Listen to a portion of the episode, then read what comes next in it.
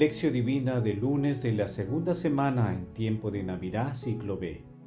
Entonces comenzó Jesús a predicar, conviértanse, porque está cerca el reino de los cielos. Recorría toda Galilea enseñando en las sinagogas y proclamando el Evangelio del reino, curando las enfermedades y dolencias del pueblo. Mateo capítulo 4 versículos 17 y 23. Oración inicial. Santo Espíritu de Dios, amor del Padre y del Hijo, ilumínanos con tus dones para que podamos comprender los tesoros de la sabiduría que Jesús nos quiere revelar en este día. Otórganos la gracia para meditar los misterios de la palabra y revélanos sus más íntimos secretos. Madre Santísima, intercede ante la Santísima Trinidad por nuestra petición. Ave María Purísima, sin pecado concebida.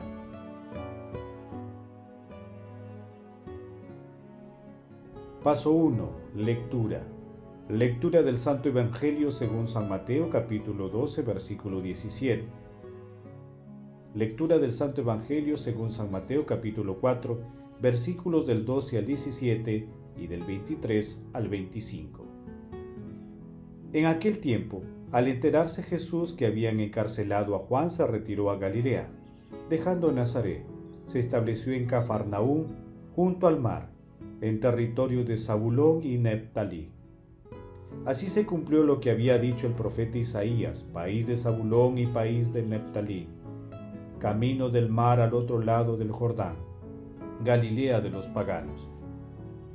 El pueblo que habitaba en tinieblas vio una gran luz, a los que habitaban en tierra y sombras de muerte, una luz les brilló. Entonces comenzó Jesús a predicar, Conviértanse, porque está cerca el reino de los cielos.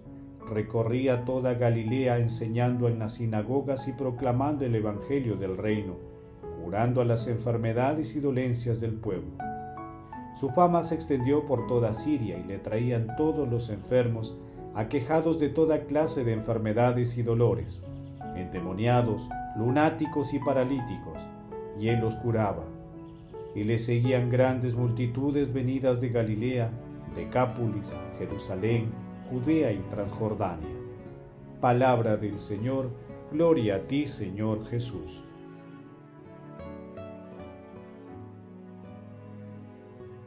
El texto de hoy relata el inicio de la actividad pública de Jesús en los versículos 12 al 17. Este pasaje también se ubica en el capítulo 1 de Marcos, versículo 14, y en el capítulo 4 de Lucas, versículos del 4 al 14. Adicionalmente meditamos el resumen narrativo de la actividad de Jesús, ubicado en los versículos 23 al 25. Cafarnaúm, en Galilea, se convierte en la plataforma de la revelación de Jesús, tal como lo había predicho el profeta Isaías. Hay que tener en cuenta que los judíos consideraban a Galilea como tierra alejada de la fe y es allí donde Jesús inicia su ministerio. De manera paralela al accionar de Juan Bautista, Jesús hace un llamado a la conversión, predica el reino de los cielos y con la medicina del cielo curaba a todos los que acudían a él. Mientras tanto, una multitud creciente lo seguía. De esta manera, la buena nueva del reino de los cielos irrumpe en la humanidad con tres verbos, convertir, llamar y curar. Hagamos nuestra la tarea de la conversión para que la fe y el amor configuren nuestra vida personal y la de nuestras comunidades, porque creer y amar son las actitudes fundamentales del cristiano.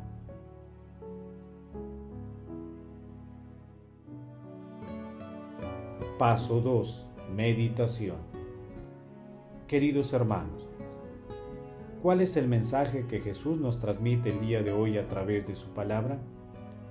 El primer mensaje de nuestro Señor Jesucristo fue, conviértanse, porque está cerca el reino de los cielos, que significa volver a vivir de acuerdo con los mandamientos de Dios. Asimismo, su mensaje llegó acompañado de la gran luz del Evangelio y de la liberación de las esclavitudes y sanación de los enfermos. Con su accionar, nuestro Señor Jesucristo cambió la vida de multitudes como lo sigue haciendo ahora a través del Espíritu Santo, porque nuestro corazón está hecho para el cielo, para lo eterno. Todos estamos llamados a seguirlo. Hay que confiar plenamente en Él y pedir al cielo que aumente nuestra fe en sus enseñanzas y en la maravillosa eternidad que nos espera si nos convertimos. Es la fe la que ensancha el horizonte del amor fraterno y divino, la fe que salva y que encamina a dar testimonio del encuentro con el Señor. Dios no despreció a aquel que arrojó el paraíso, sino que viene de nuevo a su encuentro. Acerquémonos pues nuevamente a las fuentes de agua viva, a la fuerza transformadora de nuestro Señor Jesucristo, que nos hace más fraternos y cercanos a Dios que convierte. Teniendo en cuenta el texto de hoy, respondamos, ¿en qué cosas y en quiénes hemos puesto nuestra confianza? ¿Qué hacemos diariamente para convertirnos en seguidores de nuestro Señor Jesucristo? ¿Cómo aquietamos nuestra mente y corazón para acercarnos a la realidad divina? Que la respuesta a estas preguntas con el auxilio del Espíritu Santo ayuden a que nuestra mirada interior se encuentre con la de nuestro Señor Jesucristo y que su palabra nos conceda el gozo de un comienzo siempre nuevo. Jesús nos ama.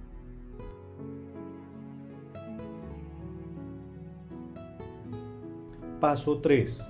Oración. Padre eterno, cuyo Verbo eterno embelleció la faz del cielo y recibió de la Virgen María la fragilidad de nuestra naturaleza humana.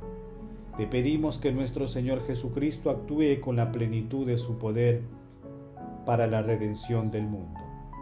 Amado Jesús, esplendor de luz y verdad, haz que nosotros podamos seguirte siempre, en cualquier circunstancia, en nuestras alegrías y tribulaciones, incluso hasta la cruz.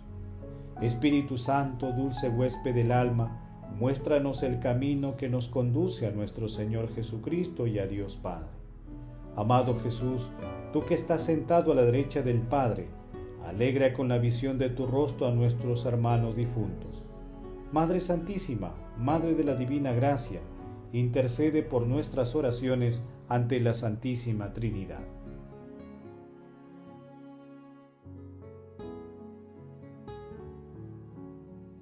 Paso 4 contemplación y acción.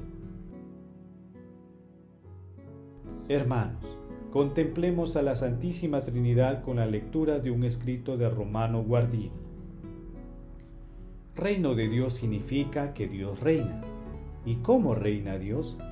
Preguntémonos, en el fondo, ¿qué es lo que impera realmente sobre nosotros? En primer lugar, los hombres. También las cosas señorean sobre mí, las cosas que ambiciono, las cosas que me estorban, las cosas que encuentro en mi camino. ¿Qué ocurrirá si Dios reinase verdaderamente en mí? Mi corazón, mi voluntad lo experimentarían como aquel que da todo evento humano significado pleno. Yo percibiría con temor sagrado que mi persona es nada excepto por el modo en que Dios me llamó y en el que debo responder a su llamada. De aquí me vendría el don supremo, la santa comunidad de amor entre Dios y mi sola persona. Pero el nuestro es un reino del hombre, reino de cosas, reino de intereses, terrenos que ocultan a Dios y solo al margen le hacen sitio. ¿Cómo es posible que el árbol a cuyo encuentro voy me sea más real que él?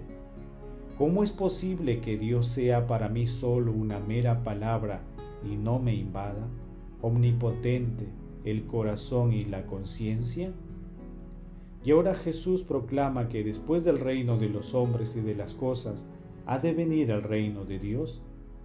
El poder de Dios irrumpe y quiere asumir el dominio, quiere perdonar, santificar, iluminar, no por la violencia física, sino por la fe.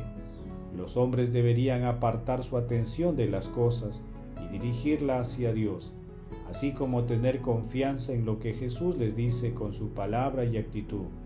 Entonces llegaría el reino de Dios. Hermanos, hagamos el compromiso de agradecer diariamente a la Santísima Trinidad por todos los dones recibidos. Pidamos al Espíritu Santo los dones para fortalecer nuestro seguimiento a Jesús, convirtiéndonos en verdaderos cristianos, fraternos y creyentes en el reino de Dios. Glorifiquemos a la Santísima Trinidad con nuestras vidas.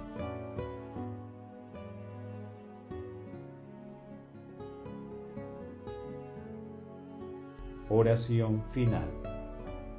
Gracias Señor Jesús por tu palabra de vida eterna. Que el Espíritu Santo nos ilumine para que tu palabra penetre en lo más profundo de nuestras almas y se convierta en acción. Dios glorioso, escucha nuestra oración. Bendito seas por los siglos de los siglos. Madre Santísima, intercede ante la Santísima Trinidad por nuestra petición. Amén. El Señor esté con ustedes y con tu espíritu. La bendición de Dios Todopoderoso, Padre, Hijo y Espíritu Santo, descienda sobre ustedes y los acompañe siempre. Amén. Bendigamos al Señor, demos gracias a Dios.